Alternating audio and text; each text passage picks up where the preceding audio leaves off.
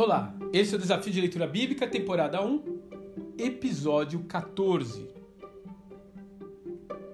Melquisedeque, o misterioso. Gênesis capítulo 14.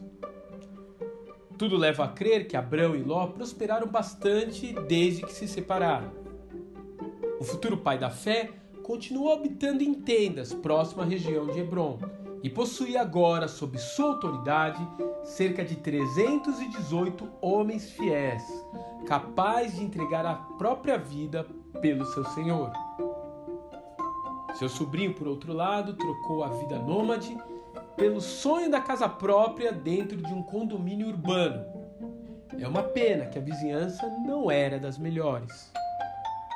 E de repente Abraão então é avisado de que Ló havia sido levado em cativeiro e então, arriscando a sua própria vida e a de seus homens, Abraão se põe a perseguir os opressores. Somente capacitado por Deus, Abraão realiza uma surpreendente vitória e, ao retornar com os cativos, dois reis completamente opostos vêm ao seu encontro. O primeiro foi o rei de Sodoma, um lugar que dispensa apresentações. Ele vem oferecendo honra e riqueza ao comandante vitorioso, mas Abrão nem por um momento considera aceitar a sua oferta. Ele não está interessado em nada que aquela sociedade depravada tenha para lhe oferecer. O seu desejo é apenas honrar aquele que havia preservado a sua vida em todo o percurso daquela arriscada empreitada.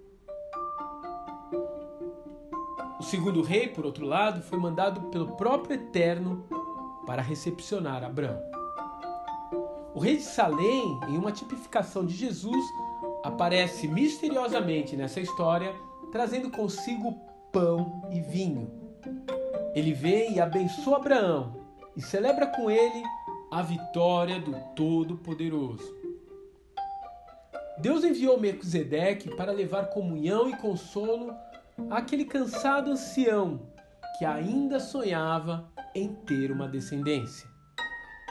Pense em como estava o coração de Abrão voltando daquela batalha sangrenta.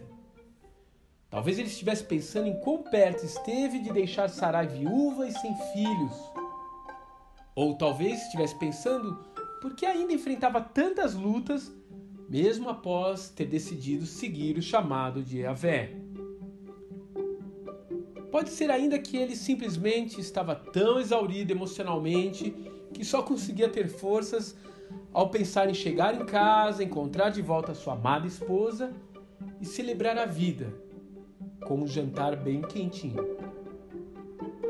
Seja como for, naquele encontro com Melquisedeque, ele recebe refrigério para a alma e alimento para sua fé.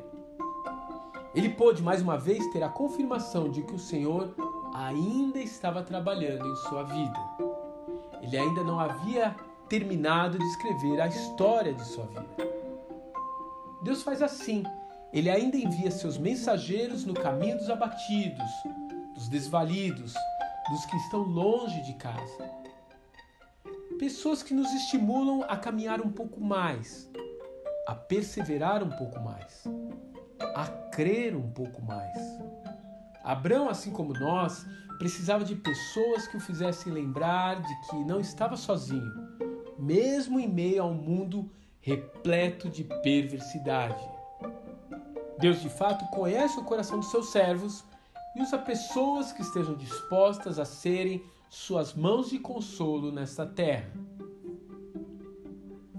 Você possui pessoas que o inspiram a perseverar na fé? Quando foi a última vez que você se reuniu com elas?